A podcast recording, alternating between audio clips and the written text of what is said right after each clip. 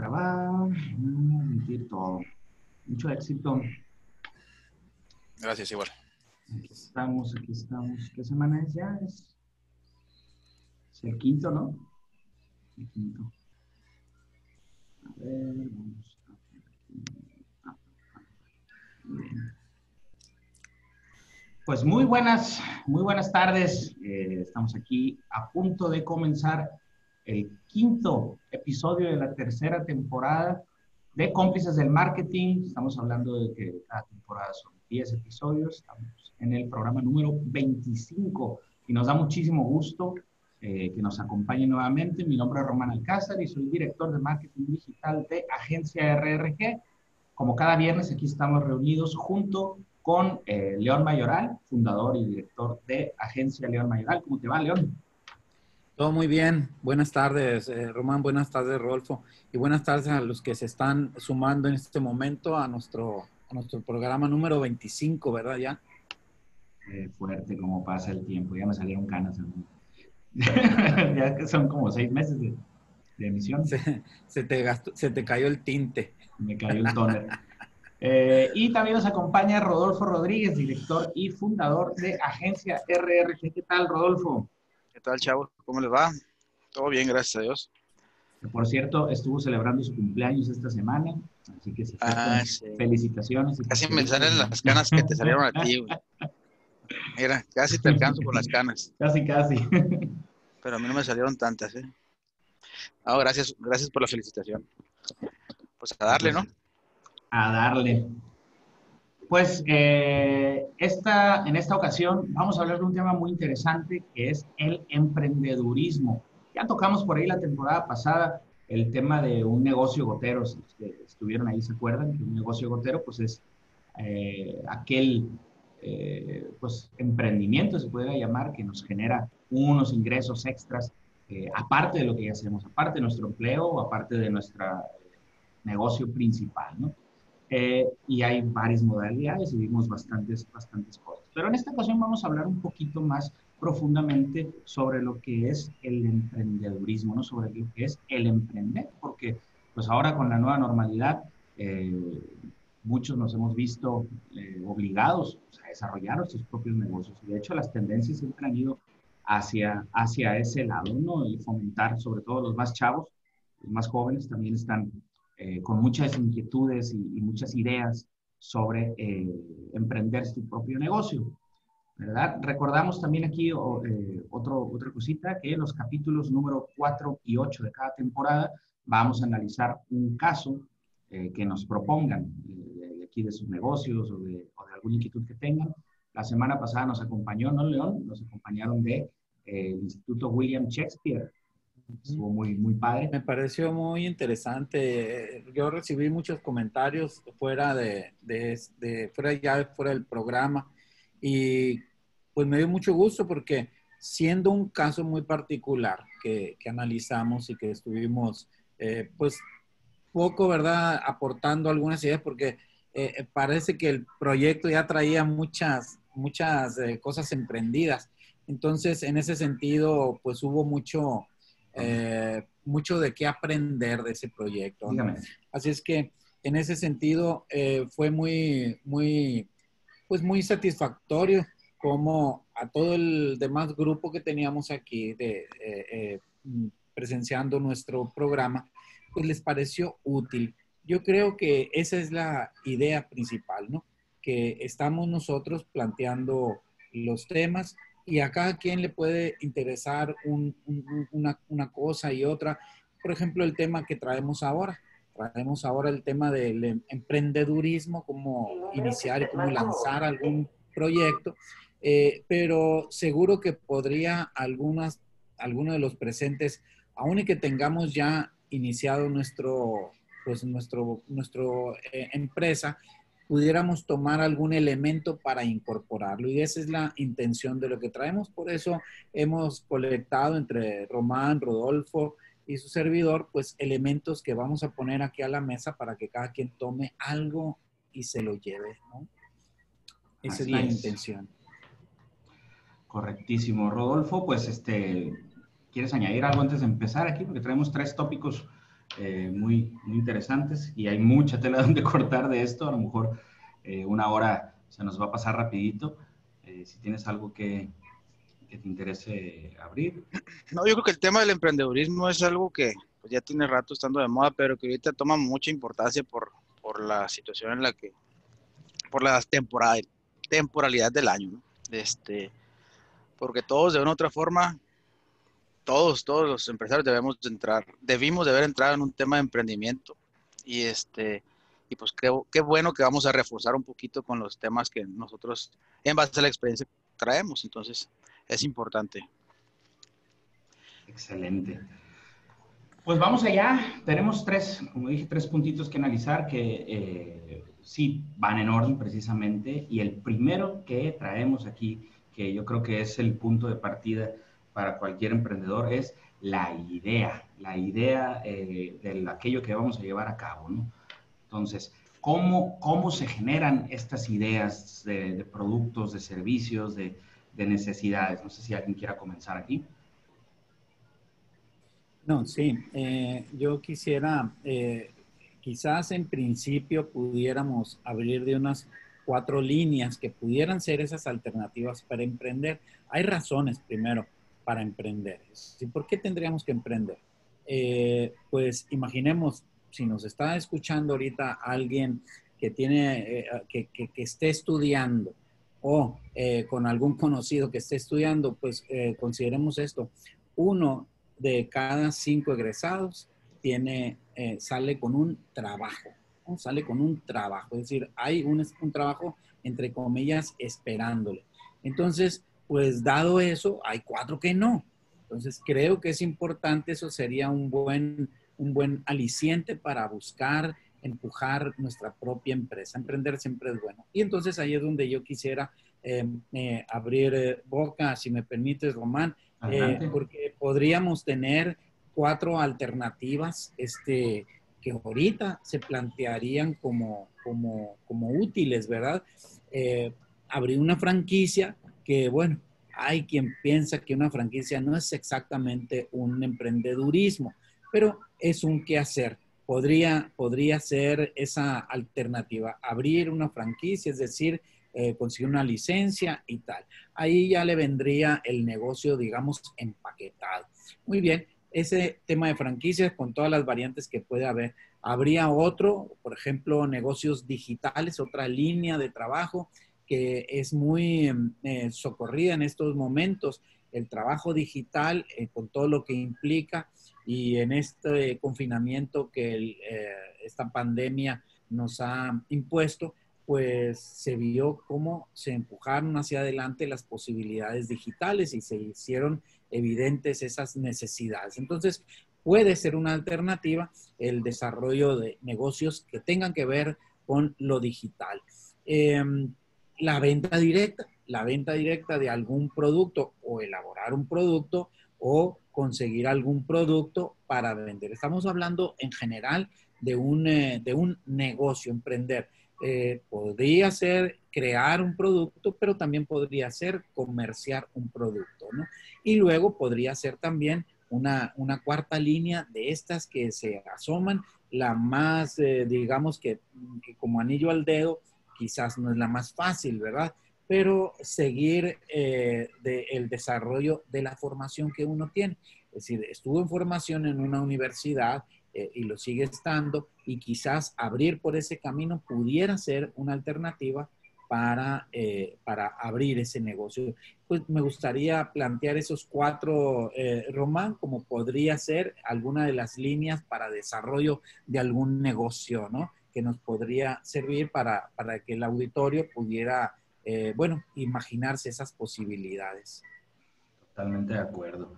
De hecho, Sergio, Sergio Quirós nos pone aquí un comentario y dice, en su opinión, el emprendedor se hace, se forma, se pule las características que requieren para que un egresado se coloque como empresario.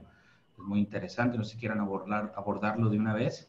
Sergio, ¿eres eh, estudiante? ¿Tienes algún negocio? Eh, ponos un poquito aquí en, el contexto, por favor. Si nos escuchas. Yo, eh, si me permiten a mí, yo creo que el, el emprendedor, este... Elsa Pérez. Elsa Pérez. Hola Elsa, ¿qué tal? Mucho gusto, te saludo. Este, eh, la, yo creo que el emprendedor eh, se hace, es decir, no, no hay un destino. Estos, estos nacieron para emprendedores y estos así. Pudiera ser que nacen en una familia con una línea de emprendedurismo, es decir, eh, están habituados porque el ser humano aprende de los mayores que él ve hacer algo, ¿no? Entonces, tenemos un, un, papá médico, pues quizás somos sensibles a eso. Tenemos un papá empresario, pues quizás somos sensibles a eso. Y más allá, quizás hemos sentido y hemos aprendido cómo se manejan algunos elementos y se nos hace más fácil.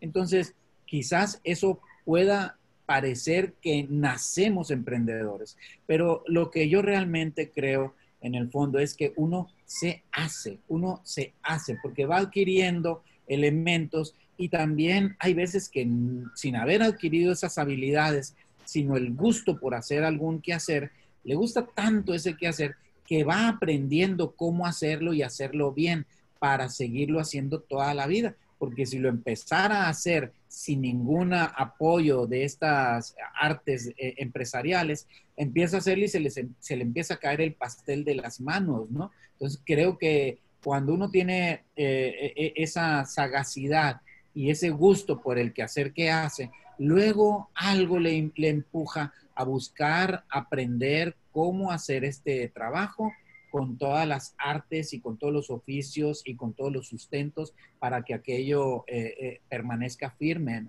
Lo, que, lo que me parece eh, pertinente alrededor de esto, que si se hace o sea, o sea, nace. Muchas gracias, licenciado Mayoral. Muchas gracias. Siempre me, encanta este, la, conversación ahí con usted. Este, lo pregunto, porque es, yo aquí en la empresa he tenido oportunidad de recibir a jóvenes que yo siento que tienen un talento, eh, los jóvenes tienen una, una este, madurez, eh, digamos, emocional, ¿no? De ver las cosas bien, pues, pero siento un poquito como, ah, como de temor eh, para emprender de alguna manera por parte de estos jóvenes, un poquito de flojera incluso de flojerita, de, de, no batallar, de no, porque esto es una batalla todos los días, ¿no? Entonces, eh, eh, ¿qué, ¿qué, hacer pues con, con, esos, con esos jóvenes que, bueno, tú sigues para adelante, tú puedes, etcétera, ¿no? Y yo tengo uno en casa, ¿no? Un joven que le encanta esto, pero sí siento que pues hay muchas cosas eh, que hay que pulir, ¿no? Y estas, estos tutoriales, estas pláticas están excelentes, ¿eh? Muchas gracias. Yo, yo, yo tengo un comentario ahí. Fíjate, este, yo creo que el emprendimiento va de la mano de algo que traemos eh, instintivo, ¿no? que es la sobrevivencia. Porque de una u otra forma, cuando vamos creciendo, pues emprendemos diferentes tipos de actividades en el transcurso de nuestro crecimiento. No necesariamente enfocadas en negocio, porque emprendimiento significa este, ir eh, o crear algo para, para desarrollarlo. Ya después buscas los recursos. En este caso, el emprendimiento empresarial, pues busca los recursos pues, para hacer tu negocio, ¿no? pero puedes emprender cualquier tipo de actividad. Y va de la mano con la sobrevivencia, ¿por qué? Porque pues buscamos siempre ir adelante de otra forma del ser humano. Ya la cuestión ahorita que la problemática de los jóvenes que comentan por ahí es que ya va de acuerdo a la, el emprendimiento va de acuerdo a las necesidades que tenga cubiertas cada quien y a los miedos que tengan. Entonces, eh, ¿por qué los jóvenes ahorita están cómodos y no emprenden? Porque tienen miedo, pero aparte sus necesidades están cubiertas hasta cierto punto el que es emprendedor de una otra forma sale a buscar lo que necesita y de ahí se va encontrando con los temas. Cuando tenemos una problemática nosotros, y ustedes pónganse a pensar tantito en eso, cualquier problemática, cuando ya nos metemos en el, y nos enfrascamos en resolver ese problema, las soluciones caen de una o de otra forma, si se han fijado. De una u otra forma caen las soluciones de... a veces dices, me cayó, me cayó del cielo, ahí va el tema de la... A veces dices, la ley de la atracción, sí, la ley de la atracción, pero ¿por qué? Porque tú todo tu organismo, todo tu ser se enfoca y toda la energía la enfocas en qué? En resolver esa situación. Es lo mismo el tema del emprendimiento. Cuando tienes la necesidad, vas a empezar por algo y eso mismo y ese enfoque este, te va a ir ayudando a desarrollar y a, terminar de aprender ese emprendimiento. Por supuesto que el emprendimiento ahora va, alimentado de todas las técnicas que, pues aquí, aquí vamos a platicar algunas, ¿no? pero sí tiene mucho que ver con las necesidades que estén este, cubiertas o no cubiertas de parte de los jóvenes. ¿Para qué? Para que puedan despertar en ese momento. ¿Por qué no quieren emprender? Porque están cubiertas sus necesidades, por lo menos sus necesidades básicas. Necesitan ellos salirse de esa caja de confort. Pues. Y por ahí, por este lado donde va. Y hay de todos, ¿no? O sea, hay, hay gente muy movida y todo. León, no sé si ibas a agregar algo aquí. Sí, bueno, es que el tema está realmente apasionante, pero eh, la, eh, estos temas que ahorita está reforzando y, subrayando Rodolfo y, con el Cita Pérez se plantea esto. Y, también hay otro comentario aquí en el mismo chat, ¿verdad? Es que el problema, ¿cuáles son los problemas para emprender? No me atrevo a emprender, no sé cómo emprender, no sé nada de negocios, me faltan apoyos, eh, no tengo dinero, pero en mucho radica en una especie de inseguridad, una especie de inseguridad, un temor. Eh, creo que ahí ayudaría que uno tuviera en la cabeza la, convicción de que nada es seguro, todo lo tenemos que trabajar. Entonces creo que ese eh, espíritu del, esfuerzo creo que ayudaría si lo fundamos bien, si lo fortalecemos bien entre nuestros eh, jóvenes, entre nuestros muchachos, eso va a ayudar. Pero yo creo que no nada más estaríamos hablando de nuestros hijos, nuestros colaboradores también, porque eh, eh, el espíritu de emprender no es nada más para crear un negocio del que me dé de comer. Si tenemos colaboradores qué padre que inicien una línea de, servicio en nuestra empresa, sin necesidad de salirse, pero iniciar algo. Hay tantas cosas como hacer crecer un negocio. Entonces, el espíritu de emprendimiento, creo que es importante fundamentarlo en nuestros mismos colaboradores también. Creo que empieza por darles seguridad, que se sientan seguros de ser quienes ellos son. Es decir, que se sientan conformes, que no estén volteando, ay, yo quisiera ser más güero, ay, yo quisiera ser más rizado, ay, quisiera ser más alto. Eso para empezar es fundamental, porque si hay esa inseguridad, si hay esa inseguridad, ¿qué cosa puede crecer firme en ese terreno de inseguridad? No, entonces creo que es importante fundamentar la seguridad existencial en el ser que uno es. Y creo que es importante también sacarlos de algún mito.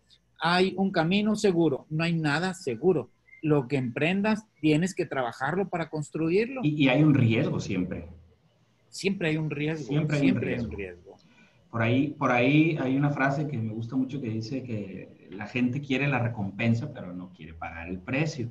Entonces, respondiendo así un poquito a la pregunta que hace Verónica López, si el empresario tiene que contar con algunas características este, y cómo se apoyaría a los jóvenes, quiero platicarles una pequeña anécdota por ahí va, va, a apoyar a complementar esa, esa respuesta, ¿no? Como todo buen mercadólogo, siempre andamos viendo, ¿no? Este, eh, por ahí las necesidades, eh, buscando mejorar las cosas. Entonces, por ahí por el 2008, hace ya, ¿qué? 12 años, este, yo estaba viviendo en, en, la ciudad de, de, Barcelona, ciudad que conoces muy bien también, León, ¿verdad? Y este, todos los días salía a caminar temprano eh, y pasaba un señor corriendo, haciendo ejercicio, eh, pues, edad media, yo creo que tendrá, tendrá unos, sabía como unos 40 años, yo creo, 45 tal vez, y pasaba corriendo con su cangurera, ¿sí? Con su cangurera y yo lo veía que se la movía y corría incómodo, ¿no? Ropa deportiva, ustedes saben que la ropa deportiva pues no trae bolsillos, ¿no? Entonces el, el señor traía su cangurera probablemente porque necesitaba cosas traer consigo, que, es lo que ocupa en el caso eh, cualquier persona, vamos a hablar de, segmentando en este caso que, es hombre, pues uno necesita sus llaves, su billetera y su teléfono, ¿no? Así mínimamente para salir a cualquier lugar, ¿no?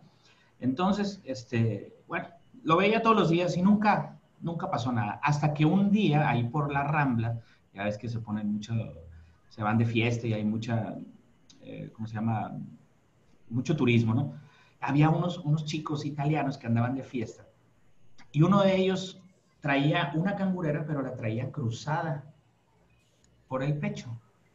Y en ese momento como que el cerebro hizo una sinapsis y dijo, bueno, ¿por qué no hacemos eh, un cinturón que sea parecido a una cangurera cruzado, ¿no? Ahí, ahí solventé eh, esa, esa, necesidad, me entró ya la curiosidad automáticamente. Voy a compartirles aquí eh, un poquito el concepto que se creó a partir de, de, eso, ¿no? No sé si alcanzan a ver.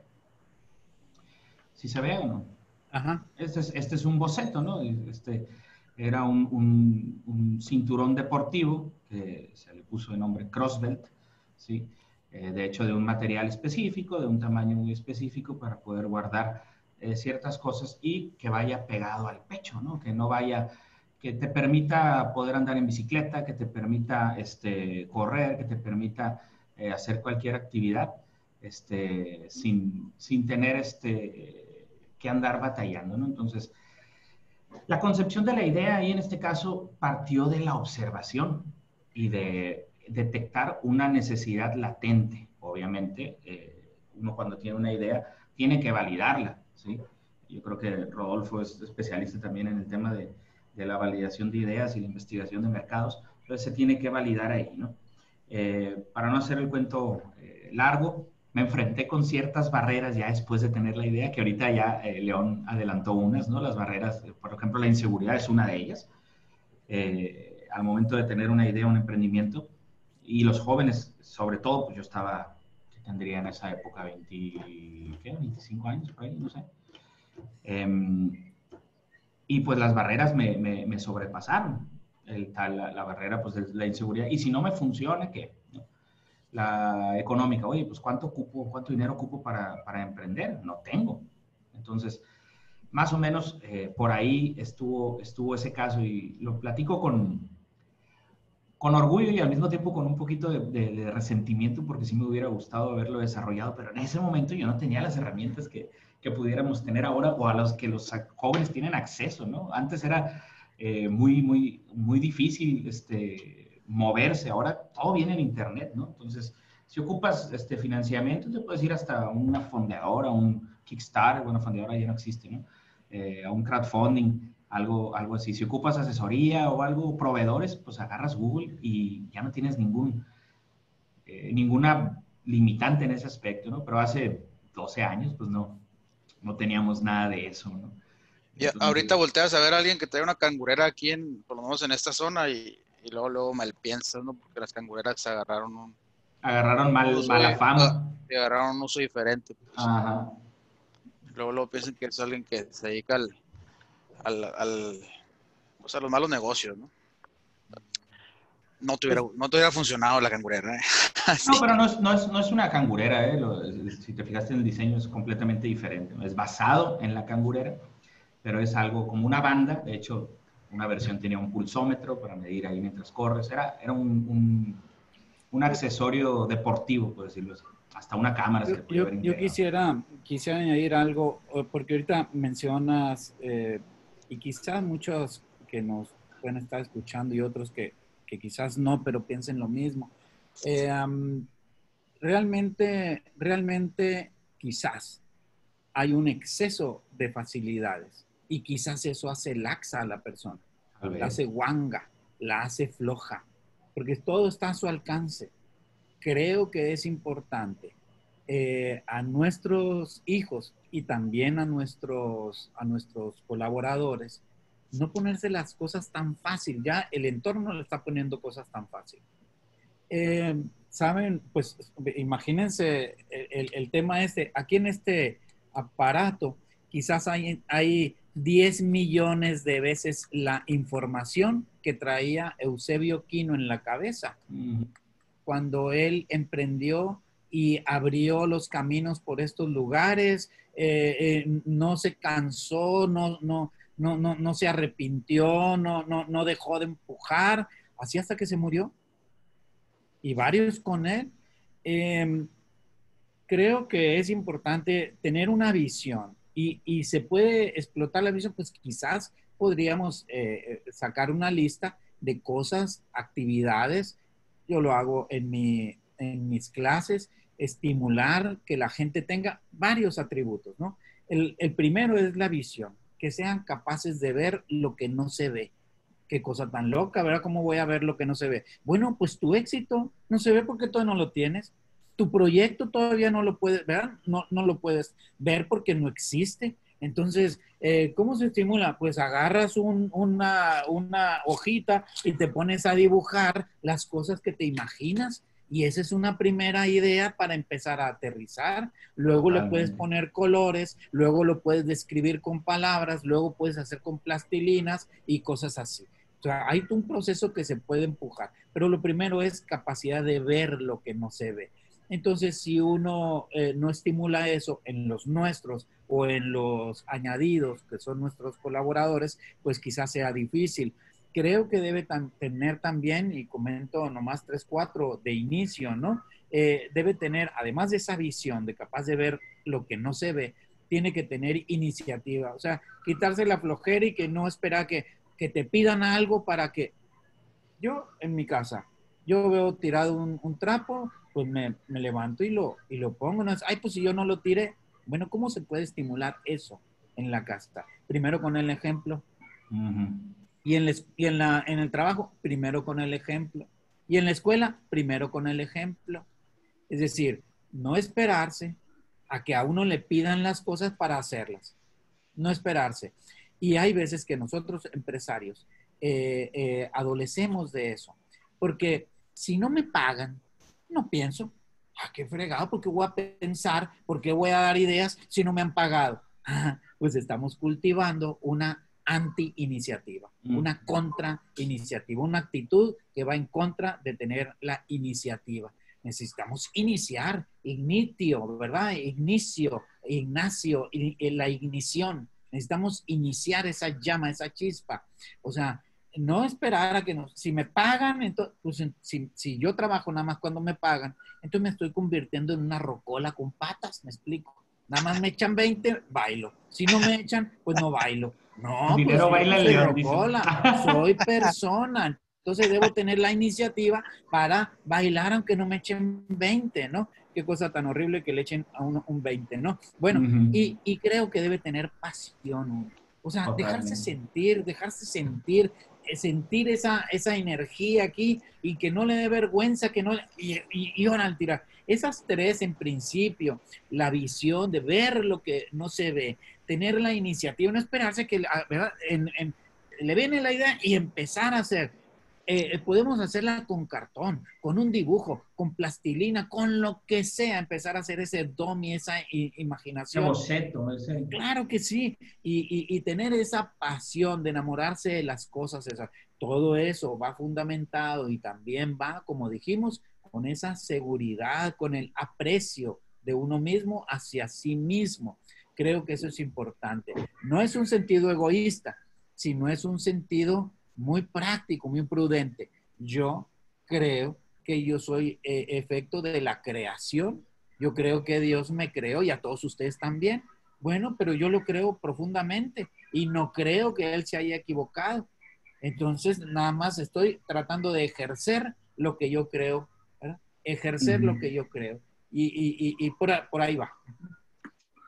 Porque cuando, pasa muy seguido que uno trae, y aquí complementando la, la, respuesta de Verónica, ¿no?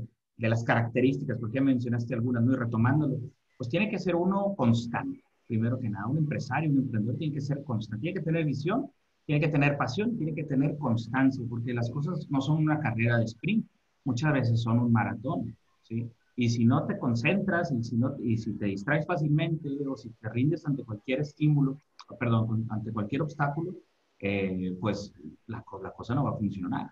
¿sí? Eh, los, y otra, otra cosa que, que, me suele pasar a mí es, o que me ha tocado vivir y me ha tocado este, aprender también, es que muchas veces el círculo en el que uno se mueve, en el que uno se desarrolla, uno, se, uno vive, no es el ideal para eh, preguntar una opinión. Vamos a suponer, en el caso de particular, eh, imagínense que toda mi familia son médicos eh, y yo soy el único que, que fui mercadólogo. la oveja negra eres. La oveja negra. Imagínense cuando he tenido una idea y que la platico, pues... pero eres médico de empresas. Eres médico, de empresas, Ahí, sí. Pero cuando tiene uno una idea, y está esperando cierta aprobación, cierto consejo, pues, ¿cómo voy a, cómo me van a apoyar este, el círculo si son médicos? Son muy buenos médicos, pero a lo mejor les falta esa experiencia o esa visión para poder aconsejar en algo. Entonces, muchas veces eh, uno le pregunta a sus amigos, a sus familiares, pero no tienen la preparación o la misma visión que, que, tú. ¿Y qué, ¿Y qué pasa? Te dan una respuesta que a veces te desmotiva, ¿no? Entonces, cuando uno tiene una duda sobre, sobre negocios, pues hay que preguntarle, acercarse con alguien que, que, sepa de negocios, a lo mejor un familiar que, que, haya emprendido, a lo mejor este, un maestro, a lo mejor eh, alguien, ¿no? Alguien, alguien de fuera. Y, y eso eh, considero yo, Verónica, que son características que un empresario tiene que, tiene que tener, ¿no? Esa resiliencia, esa, esa constancia, además de la pasión. Si no te gusta lo que haces, pues pero en un joven, así como lo comentas tú, Román, digo, tú ahorita que pues ya, ya eres médico de empresas, pero en cierto momento fuiste, fuiste joven, ¿no? Antes de esas canas. Y este, y ahorita cómo los jóvenes... Oh, mis canas. ¿Cómo, le, ¿Cómo le cambias el chip a un joven? O sea, aquí es, está interesante porque esos son los que, el futuro de México, ¿no? son los que siguen ahorita las generaciones, las que van a darle continuidad a lo que hagan los de mediana edad o los de ya mayor edad pero sí tiene mucho que ver con la formación que le den en la escuela y por supuesto la formación que tengan en casa y el ímpetu que tenga el chavo o la chava, ¿no? O sea, eh, esa búsqueda de la gran idea, porque, no sé, tú, León, que eres maestro, cuando le encargas tú un trabajo con, algún, con buenas ideas a un salón de 30 personas, ¿cuántos en realidad hacen la chamba? En realidad, estoy seguro que hay un porcentaje no sé, 15, 20% a lo mejor que sí hacen la talacha, el resto no, no, no lo hacen. Entonces, pues, como escuela ahí, ¿qué pasa? Ahora, ya traen esa formación los chavos, quiere decir que así traen esa formación y así van a seguir en el transcurso de toda la carrera y cuando salgan van a esperar a ver quiénes abren las puertas. Pues. Este, mande. la, cultura, la cultura tiene mucho que ver también en nosotros, o sea, ahorita las necesidades... te sorprenden, ¿eh? Los alumnos. Sí, la necesidad en sí, yo creo que ahorita va a ser que muchos tengan que emprender algo, de mediana o de cualquier tipo de edad, cualquier rango de edad, perdón, van a tener que emprender de una u otra forma. Este, ¿Por qué? Por las necesidades, porque ahorita pues mercados cerrados, em, economía no muy buena, este, va a haber muchos emprendimientos, creo que va a haber muy buenas ideas en todo el contexto y, y, nosotros nos vamos a dar cuenta porque lo vamos a observar, a eso nos dedicamos. Pero, este, pero los jóvenes son tenemos ahí que picarles piedra para yo, estoy yo estoy muy de acuerdo con lo que dices con lo que lo que se afirma no también Román que mencionaba ahorita estos temas llegando al tema este de los de los jóvenes estoy de acuerdo también ¿eh?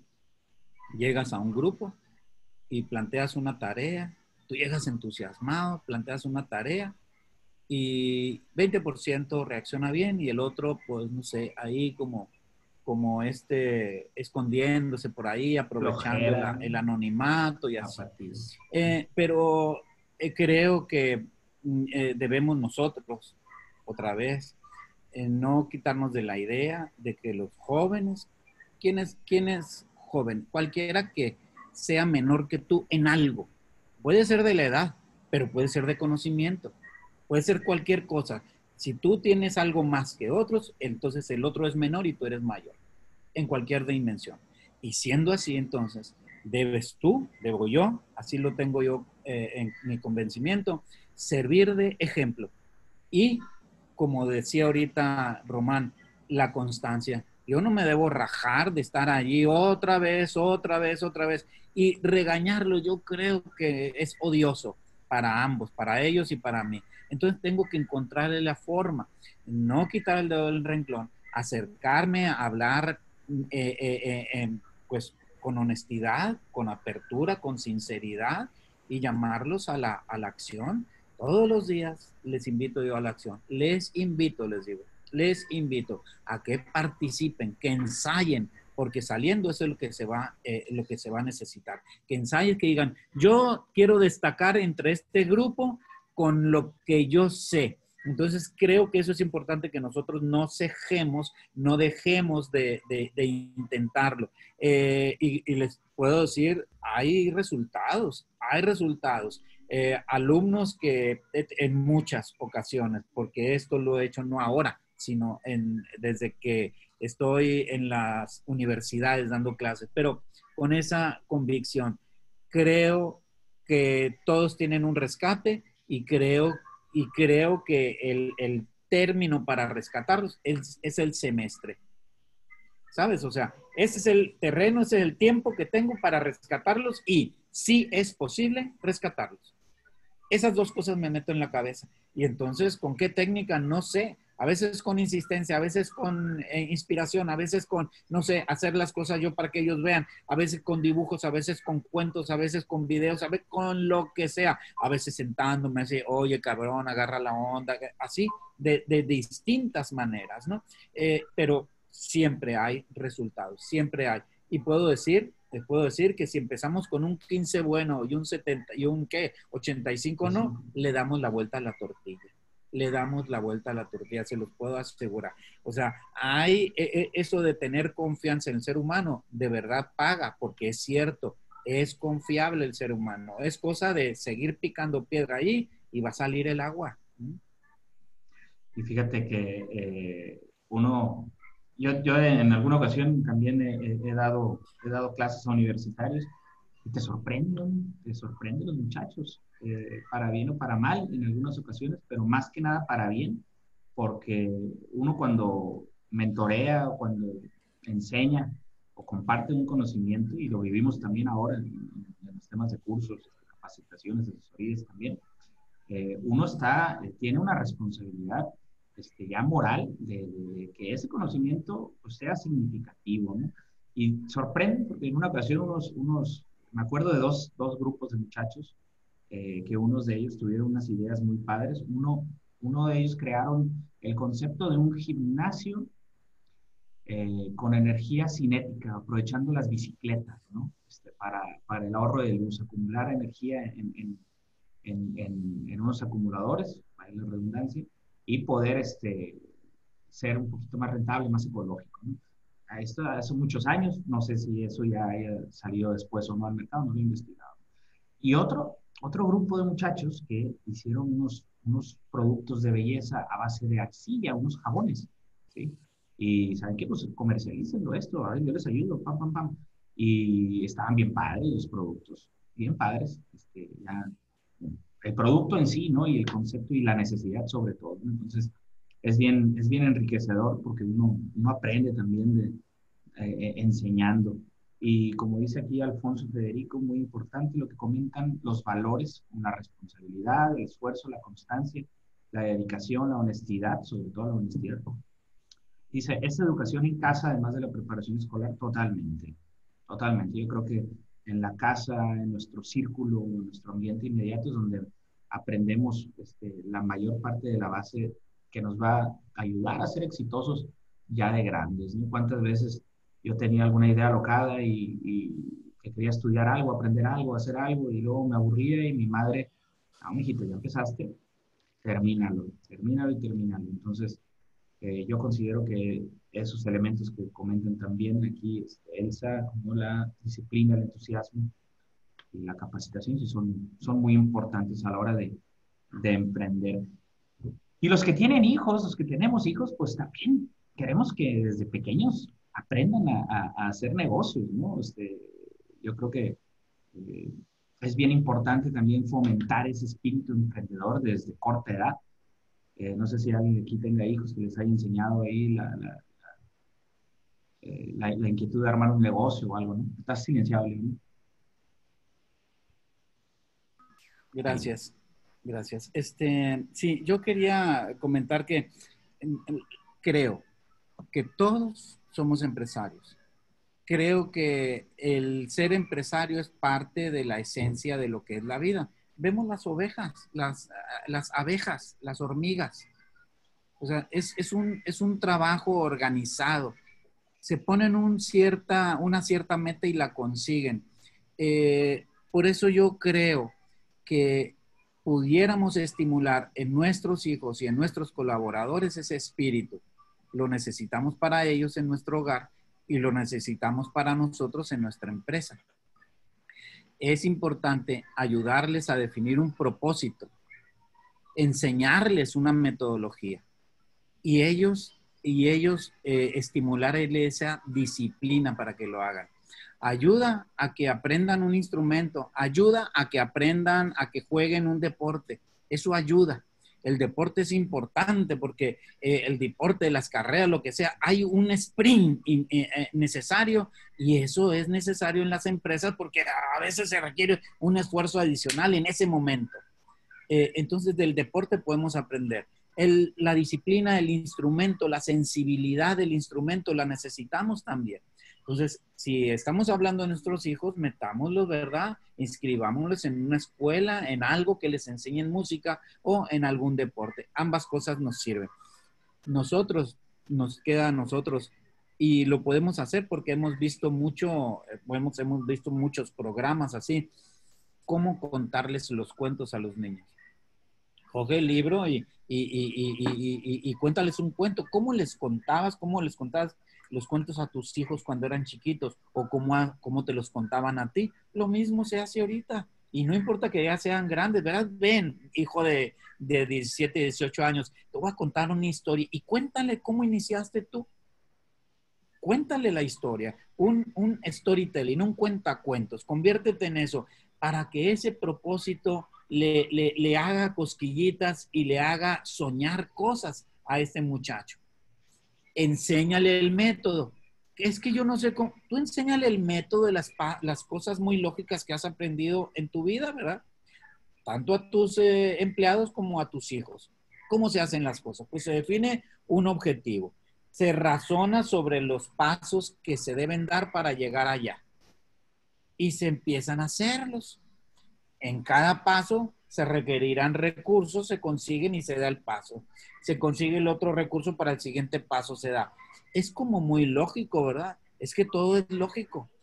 Eh, necesitan las hormigas, eh, este, eh, pues no lo sé, crear ese gran hormiguero. Pues se ponen, se traen una piedrita y otra y otra y, y se organizan un montón para irlas haciendo. Porque el secreto de la vida es la cooperación no la competitividad, no la competencia entre unos y otros. El secreto de la vida, el verdadero secreto es la cooperación. Entonces eso también necesitamos hacerlo. Ahorita estamos cooperando, ¿verdad? Es evidente aquí con los cómplices, es evidente cada quien en su proyecto, es cooperación. ¿Cuándo has estado haciendo las cosas tú solo, no? Eh, ¿Quieres hacer hijos tú solo? Pues eso se llama onanismo y no salen hijos de allí. Entonces, eh, la vida es cooperación. ¿Ok? Fíjate, me hiciste que me acordara ahorita, eh, estaba yo creo que yo en quinto de primaria, sexto de primaria, y, no sé, estaban de moda los, los tazos, no sé, alguien se acuerda de esos los tazos de las papitas, ¿no? Sí, que eran de los cabellos. Hay unos de plástico y hay otros de latón, ¿verdad? Esos ya fueron más nuevos, los, los de, eran como de cartoncito, así. Sí.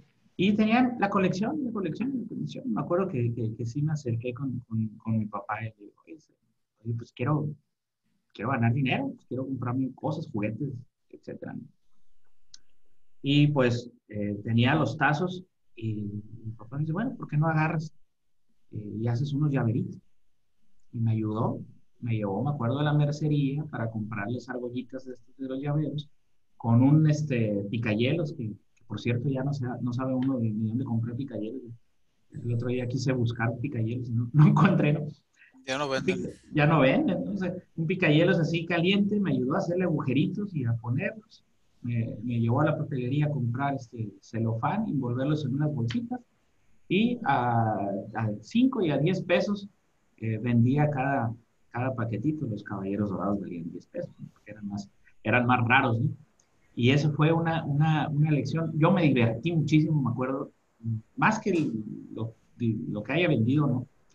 Eh, el hacer esa actividad, me acuerdo con mi papá, fue, fue, muy, fue muy divertida, ¿no? Eh, y así se pone. Entonces, yo creo que los hijos, el fomentar eso, eh, es casi casi una, una obligación. A veces no sabemos, ¿no? como papá no sabe exactamente cómo, no hay un manual ¿no? que te diga cómo, cómo criar a tus hijos. Pero hay un libro que a mí me gusta mucho y se los quiero recomendar que se llama Niño Rico, Niño Listo. ¿sí? es de este señor Robert Kiyosaki y habla pues sobre cómo enseñarle a los niños desde pequeña edad pues una, eh, los conceptos sobre eh, educación este, financiera. Si alguien ya lo ha leído, pues sabe, va a saber a lo que me refiero. Si no, se los recomiendo. ¿eh? muchas veces a los hijos les damos lo que no necesitan, les damos de más. Y muchas veces, ojo, estamos eh, nosotros comprándole algo a nuestros hijos para que el vecino vea que somos capaces de comprarle eso. No porque nuestro hijo lo necesite, sino para que vea el vecino que yo soy muy, ¿verdad? Que yo soy muy capaz. Y con eso estamos matando esos espíritus que estamos hablando ahorita, ¿no? Eh, dándole de más al niño. O si se va a mover, si queremos que se mueva el niño, no vayamos y le entreguemos las cosas en su mano, porque entonces no necesita moverse. Pongámoselo a un metro y el niño a fuerza, si quiere eso, se va a mover y se va a ir, pero no se lo des en la mano, porque si se lo das en la mano, pues no necesita moverse. Entonces, pongámoselo lejos para estimular su propio su propia voluntad, el movimiento de su voluntad, el movimiento de su cuerpo, para que conecte en su deseo con su voluntad, con los músculos y las acciones. Pues tú quieres entrenar a tu hijo en esa iniciativa, lo que él quiera, pónselo lejos, pónselo a su alcance, pero no en sus manos, para que se mueva, porque si no, no va a tener necesidad de moverse. Y ahora cambiemos hijo por emprendedor. Ah, así también, así también funciona. Uno, de grande también este, necesita pues tener sus metas. Por ahí hay un, hay un ya, ya lo han de haber oído, la diferencia entre el sentido de urgencia y, entre lo urgente y lo importante, ¿no? Entonces, Guadalupe, ah, ¿qué tal, Luquita? Sabias, sabias palabras, León. Se lo quitan. Bienvenida. Por aquí también está Verónica Franco, ahorita que mencionaste las abejas. Eh, ¿Quién mejor que ella para hablarnos de, de las abejas y la miel? Eh, les comentaba, la, y, lo, y lo hizo referencia a Rodolfo ahorita al principio, dice la necesidad. La necesidad crea genios, la necesidad te hace hacer cosas. Pero hay, yo, Bueno, les voy a platicar una historia, pues si quieres termina tú eso. Sí, no, no, nomás para eh, hacer esa diferencia entre lo urgente y lo importante. rápidamente con, con, un, con, un, caso, vamos a suponer que tenemos un familiar, una persona muy querida, y te dicen, ¿sabes qué? Pues necesitas 100 mil pesos de aquí a mañana para hacerle una operación, si no, corre peligro su vida. Y le preguntas a la gente, es un ejercicio que hacemos en, talleres, seminarios. ¿Qué haces? No, pues, pues los consigo. ¿De dónde? De donde sea. ¿Cómo? Como sea. Los consigo. ¿Por qué? Porque es algo urgente.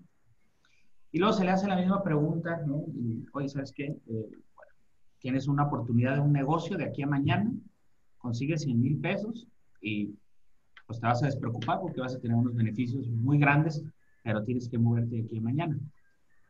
Ya no, ya no se mueven igual porque ya no hay un sentido de urgencia. Sin embargo, es importante eh, actuar en consecuencia a, las, a, sentar las bases para un futuro, porque si uno controla o domina o tiene bien cubierto lo importante, cuando llega lo urgente, va a estar preparado. Y, eso, es eso es una diferencia muy, que a veces la línea es muy borrosita y confundimos lo importante con lo urgente. Adelante, Rodolfo. En el tema del emprendedurismo, por ejemplo, yo ya había terminado la, a mí en lo, personal, yo ya había terminado la carrera, ya, había, ya tenía como dos años trabajando, yo creo, y me decidí emprender un negocio, pues tenía ganas yo de emprender un negocio. Entonces va el concepto ahí del emprendedurismo, ¿no? No era ni urgente, sería importante. No era urgente porque, pues, digo, pude haber seguido este, caminando sin problema, ¿no? Pero bueno, fue importante para mí porque tenía las ganas y, esa necesidad y quería yo, pues, lograr resultados, ¿no? En, eh, en, resumen, la historia del negocio fue un negocio de comida, de hamburguesas, con todo el ímpetu de emprendedor, con todo el empuje, ¿no? con todas las ganas. Sí, eran, eran unas hamburguesas y, y este, con todo un concepto, ¿no? Hamburguesas más un concepto general. Atendíamos eventos, todo eso.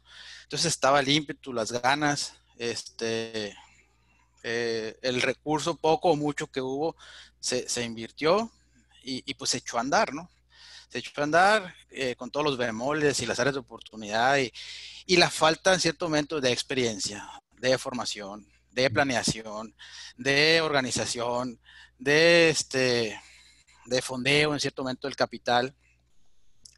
Y pues la historia se resume en que ese negocio lo cerré al tiempo y me volví a emplear, me puse a trabajar otra vez, ¿no?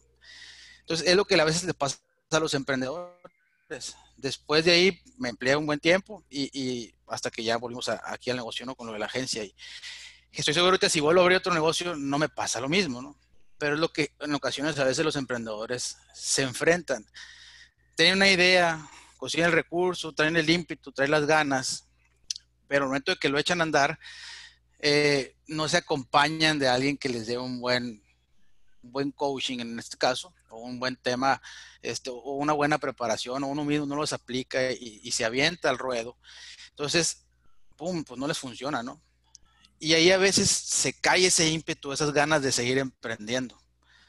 Se pierden y algunos pues deciden, se dejan vencer, jóvenes algunos, de cualquier tamaño, y ya no lo vuelven a intentar que es donde dijeron que era la resiliencia y la persistencia en este caso, ¿no? O sea, hay que seguirle, entonces, a, lo que voy.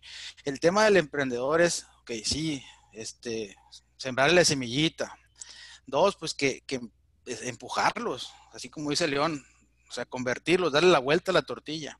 Pero la otra es que también, tanto el emprendedor como por ahí, este, se acompañen de alguien que les dé una asesoría. O sea, sí es buena la formación que te dan en la empresa y debes de aplicarla de otra forma. Hay metodologías claras, más aparte el espíritu del emprendedor, que es desarrollable 100%, sí, sí es desarrollable, pero aparte tiene de detectar la necesidad en cierto momento, ¿no? Entonces, la historia es no puedes dejarte vencer a la primera. Si te traen uno, uno, pues vas a quebrar uno o dos veces o tres veces más, no sé cuántas. O más. Y ese, y, ese, es un tema, pues nosotros cuántos negocios aquí dentro de la misma agencia, proyectos que emprendemos, no funciona, otro y no funciona, otro no funciona, pues ni modo, ¿no? Es parte del mismo, del mismo, este, de la naturaleza de los negocios, no todas las puedes ganar. Sí, Google ha cerrado negocios así por eso mismo también. Google. Es importante todo esto que estaban diciendo porque, eh, fíjate, en, el fondo lo que has estado mencionando, Rodolfo, es acerquémonos o que el emprendedor se acerque a la gente que sabe. Es importante, muy sensato, es muy lógico. ¿Cómo ya es que yo no sé hacer paletas, pues voy y pregunto cómo se hacen las paletas para hacerlas, ¿no? Es que yo no sé cómo se llevan las redes sociales, pues voy y pregunto y tomo un curso y me preparo para luego dedicarme a eso. Es decir, pero es que así es la vida, es muy sensato, es muy sensato, es muy lógico, así es la vida. Eh, quizás, vuelvo a decir que con tanta eh, profusión de información, luego nos, nos confundimos, ¿no? Pero siempre estamos en eso hay que, hay que estar despierto a las oportunidades que hay. O sea, despierto quiere decir abrir los ojos y la mente. Eso quiere decir estar despierto. ¿Qué me rodea? Fíjate en las cosas que te rodea. Ya, a ver, cuéntalas. A ver, a ver, asegura que las viste todas. En ese sentido hay que estar despierto, o sea, conscientemente despierto, en los ojos y en la cabeza. Eh, y también despierto quiere decir que te des cuenta cuando tú no llegas hasta allí, y por lo tanto necesites ayuda. Ah, necesito tacones, o necesito una silla donde subirme, o necesito una escalera, o necesito hacer, ¿verdad? Una escalerita con personas, o construir algo para subirme allí. Pero cómo lo vaya a resolver no lo sé. Pero es importante primero darse cuenta de dónde uno está. ¿Estoy donde yo quiero estar? ¿Lo puedo alcanzar con mis propios medios? O no, entonces requiero ayuda. Eh, creo que esa sensatez es importante también, esa, esa conciencia. Y estar dispuesto, he mencionado estar, de estar despierto y estoy mencionando estar dispuesto. ¿Dispuesto a qué? A chambear, dispuesto a, ay, perdón, ¿me puedes ayudar? Hay uno que hace por orgullo, no, pura nada, lo voy a preguntar a aquel, pues voy a, va a parecer que no sé, a la torre, pues si no sabes, ¿qué andas aparentando? Entonces creo que es, creo que es muy, muy, muy, muy claro estar dispuesto a aceptar cuando uno no, no alcanza para luego ir pedir eh, eh, eh, el, la ayuda como sea. ¿Qué es pedir ayuda? Inscribirse a un curso, contratar a un, a un, a un, a un alguien que sabe más. En ese sentido, creo que es importante ese, e, ese tema de estar despierto, estar dispuesto.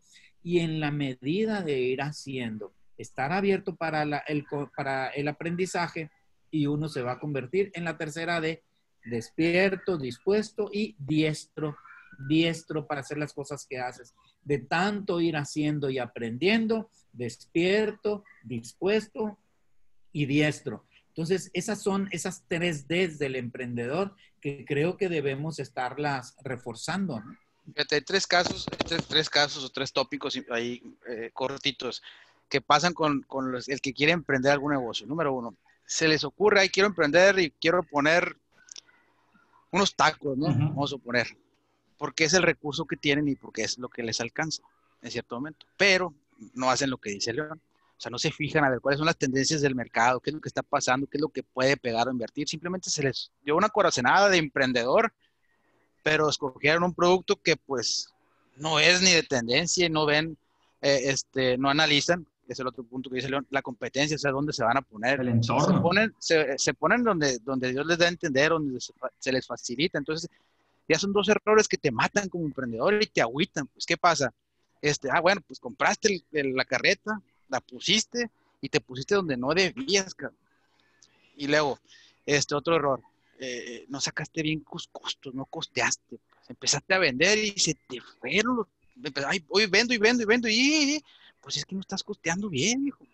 ¿Sí? Entonces, esos son tres casos y simple y sencillo que pues es lo básico que debe de saber un emprendedor para poder entrarle bien al, a cualquier categoría del mercado, ¿no? Y luego, pues, hoy, ¿qué nombre le voy a poner? típico, ¿no? En las tienditas de abarrotes. Abarrotes Michelitas, abarrotes, este, Doña María, o sea, espérate, o sea, no es que el, emprendimiento es de inteligencia, no, es de corazonada, sí, pero es de corazonada junto con inteligencia. ¿Sí? ¿Por qué? Porque necesitas ser estratégico, porque vas a entrar a una categoría de mercado que va a haber competencia, donde ya hay líderes, etcétera, etcétera, y debes saber analizar. Y si no, pues digo, acercarte a alguien, pero los análisis son muy sencillos, puedes hacerlos tú en tus redes sociales y a ver quiénes están y darte una exploración, si no tienes carro en camión o en bicicleta, para que sepas más o menos por dónde te vas a mover. Pues. Esos cuatro puntos que te comenté matan a un emprendedor. Lo matan porque dentro de, si no sacó bien el costo, para los primeros dos meses se, quedó sin capital. Oye, necesito meterle publicidad. ¿Qué vas a hacer publicidad? Pues agarra una felicita y lo que le sobró va a comprar volantes. ¿Y dónde los vas a tirar, por ejemplo? ¿no? no, pues lo tiran alrededor. espérate, se fijan, ese es el dato del, emprendimiento mal ejecutado. Mal llevado. Mal ejecutado. Mm. Me parece muy, muy claro lo que dices, muy claro. Eh, ¿Verdad que todos esos errores que mencionas, y sí, en efecto matan, es que la gente no está despierta totalmente. Pues, pues que se fije bien, pues y que esté dispuesto también a, pedir ayuda, que esté dispuesto a ir con alguien conocedor, que no se las quede a comer el solo, ¿verdad? Eh, por, por, mantener un cierto orgullo. Creo que, creo que eso es importante. Em, eh, sigo diciendo que somos emprendedores todos, todos tenemos ese espíritu. Es, que, es decir, un día eh, ahí con los papás y no sé qué, ay, pues yo voy a estudiar. No, no, no, pues si, si yo soy contador, mi papá, ¿no? ¿por qué no estudias? No, no, yo quiero estudiar allá. Y me fui a, estudiar biología marina, yo solo, yo solo en aquello. Entonces, sí tenemos siempre el cómo descubrir algo que nos apasiona y buscarlo y defenderlo.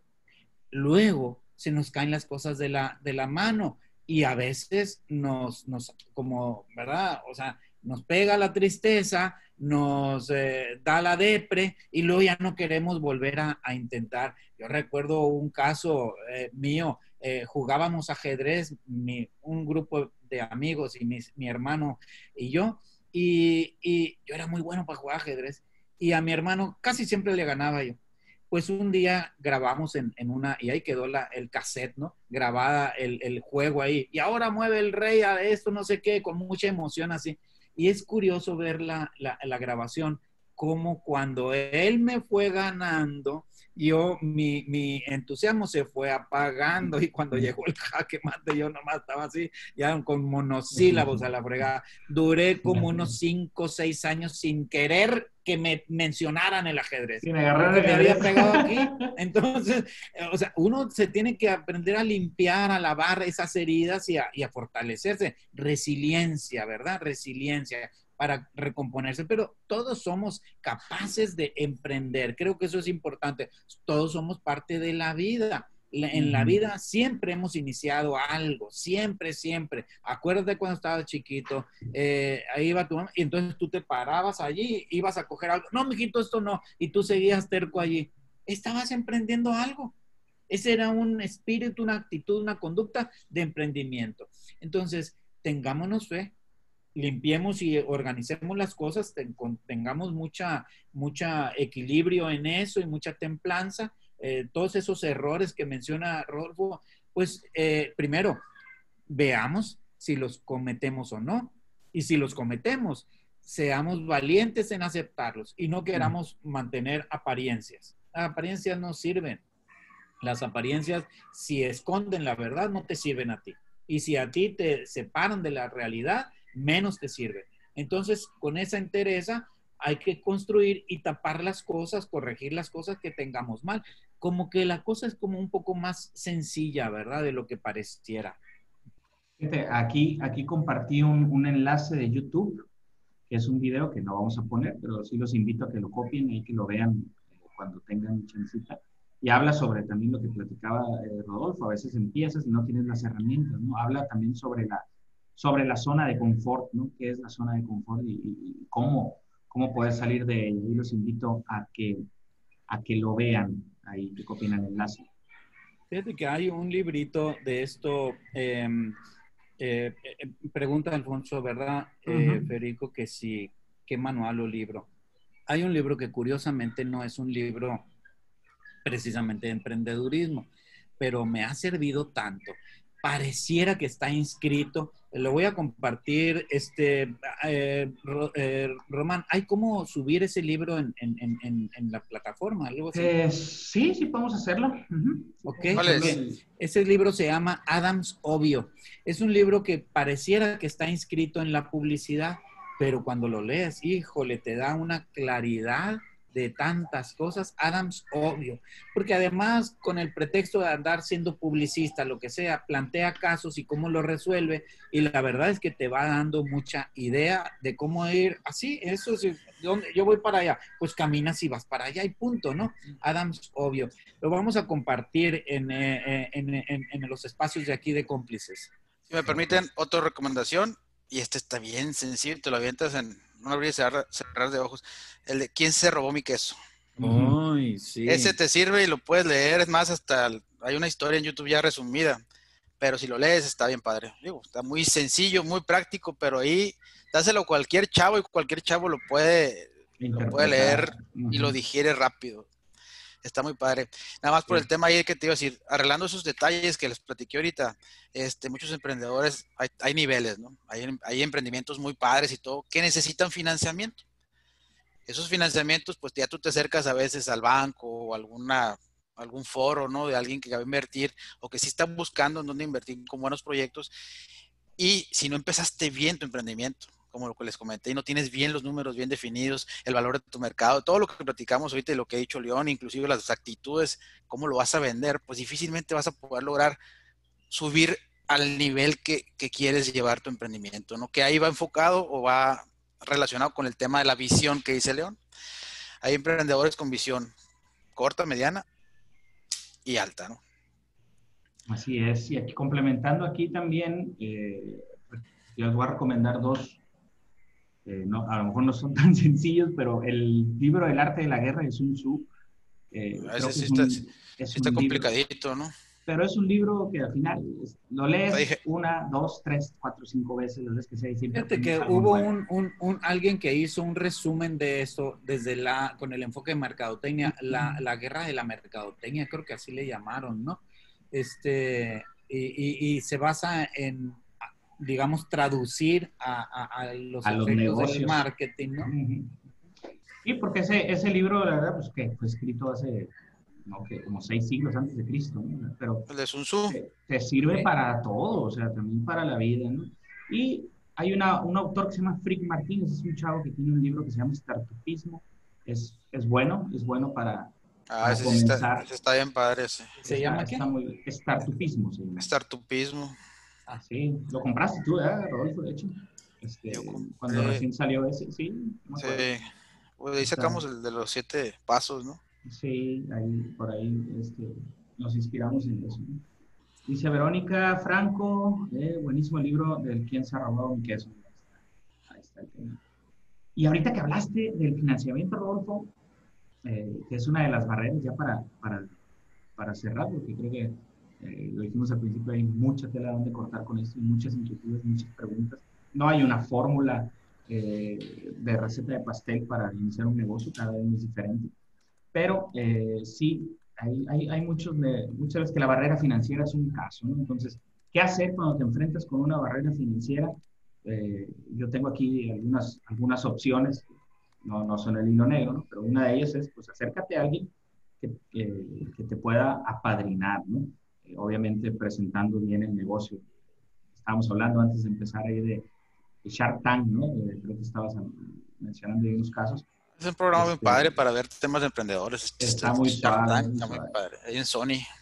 Luego te puedes acercar a un banco, más que pues los bancos ya sabes este, a, a qué se refieren. Yo no recomiendo que te acerques a agiotistas o a prestamistas, no lo recomiendo. Eh, pero sí recomiendo, hay páginas de crowdfunding, ¿no? Como eh, Kickstarter o Indiegogo, donde eh, puedes este, financiar proyectos de emprendedores eh, nuevos y muchas empresas han empezado, eh, muchas grandes empresas han empezado con este tipo de métodos. Entonces, eh, si tu barrera es financiera, creo que estás casi casi del otro lado porque es más fácil, no es tan complicado conseguir eh, financiamiento si tu concepto, si tu idea es buena. ¿no? Eh, aquí compartí, ah, pues mira, León compartió el libro por aquí. Sí, aquí lo lo, encontré y lo, y lo acabo de Este, subir aquí al chat. Ujú. Genial, pues nos vamos con buenas herramientas de lectura, ¿no? El quién, quién se, el de quién se comió, quién se robó mi queso, eh, Adam Sobio, El arte de la guerra, Startupismo, por ahí mencionamos Niño rico, niño listo, ya son cinco libros, ¿eh? Ya son cinco libros que hay que, De tarea para la siguiente semana. de tarea para la siguiente semana. Sí, va a haber test de lectura, ¿eh? Pero la verdad, la, la lectura es un hábito que, pues, como dice León, a veces el exceso de la información y de las tecnologías nos ha quitado, la facilidad nos ha quitado cosas, ¿no? Yo creo que ahora es más cómodo ver videos o escuchar un audiolibro que sentarte a leer, ¿no? Sobre todo en los jóvenes. Pero yo creo que el- la lectura, eh, además de- de- de- del contenido que tiene a nivel cerebral, te, te ayuda, ¿no? Fíjate que es mucho más positiva la lectura, Romane, porque cuando uno ve un video, las escenas se le llenan y así. Pero cuando uno lee, yo soy el que produzco las ideas. Mm. Yo soy el que las imagino. O imagino los sonidos, las caras y todo. Y ver un video es, es otra onda. Eh, el, eh, a- a- allí el, el- el video, claro, del, de quién se ha llevado mi queso, ahí está en, en- en YouTube y, y este ahí con monitos y eh, digamos está simpático. Pero, ¿verdad, Rodolfo? Leer, o sea, da- da- el libro trae muchísimo más, muchísimo más que la breve historia que cuenta el video. Fíjate que me- de los dos libros que más me han impactado de los que he leído es ese, el de ¿Quién se ha robado mi queso? y el del Alquimista de Pablo Coelho. Me Esos pegando en la pata de palo. Esos, li- esos Oye, libros creo que... un cómplices del alquimista nada más. No, es que esos libros son, son muy penetrantes y aparte Sí. sencillos y aplican a todos los hábitos de tu vida. Todo, todo el ámbito pues, de tu vida. No, No, buenísimos. maravillosos los dos. Psicología el, de el ventas del de Brian alquimista está muy profundo, qué bárbaro. Sí. ¿Hace cuánto leí ese libro? Yo creo que en la secundaria estaba en la prepa. Y todavía eh, sigo pensando que, que es de los mejores que hay. Psicología de ventas de Brian Tracy nos recomienda Verónica Franco. Muchas gracias. Siempre, siempre aportando aquí valor. Llegamos al final de la hora. No sé si hay algún comentario más que agregar antes que, que hacer, de hacer el cierre. Eh, los que tengan, yo, yo, quiero agregar nada más, los que tengan por ahí a sus hijos en escuelas, este, en, en edad de, que ya van a emprender, inclusive los que están chiquitos, ya arriba de 10, eh, sí es importante que les ayudemos como papás, que les metamos esa semilla del interés por, por emprender y, y, hacerles saber que la vida no está fácil y que no pueden este, crecer con el paradigma de que todo se les va a dar en bandeja de plata y de que van a encontrar trabajo inmediatamente en cuanto salgan.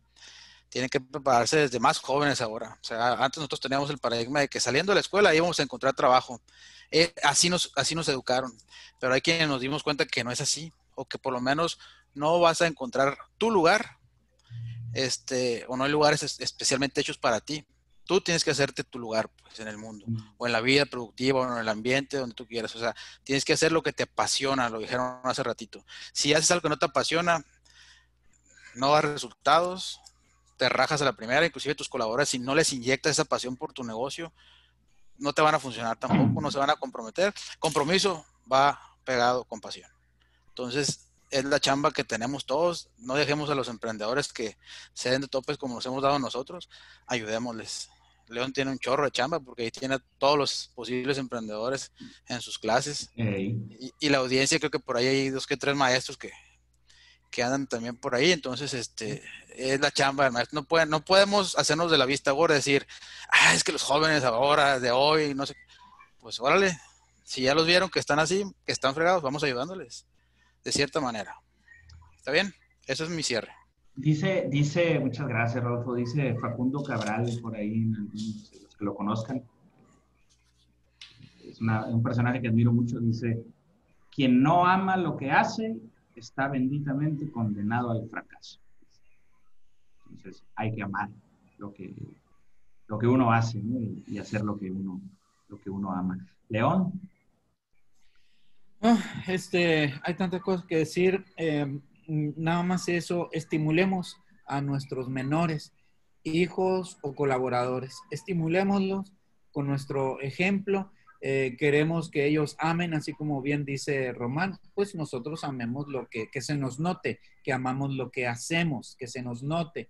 Eh, que se nos note que somos profusos, que por hacer eso se nos llenan las manos de resultados. Eh, no nos quejemos, para que no aprendan ellos a quejarse. No nos quejemos. apreciemos lo que estemos haciendo y encontrémosle la salida sin quejarnos, para que no nos oigan quejarnos, ¿no?